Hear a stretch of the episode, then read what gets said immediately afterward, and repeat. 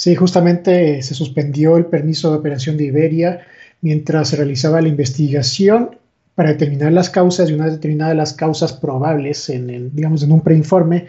se determinaron una serie de recomendaciones al operador, este caso Iberia, que implicó más que nada que los pilotos que vuelen o que estén asignados a la ruta eh, Madrid-Quito o Guayaquil, que en ese entonces realizaban la triangulación,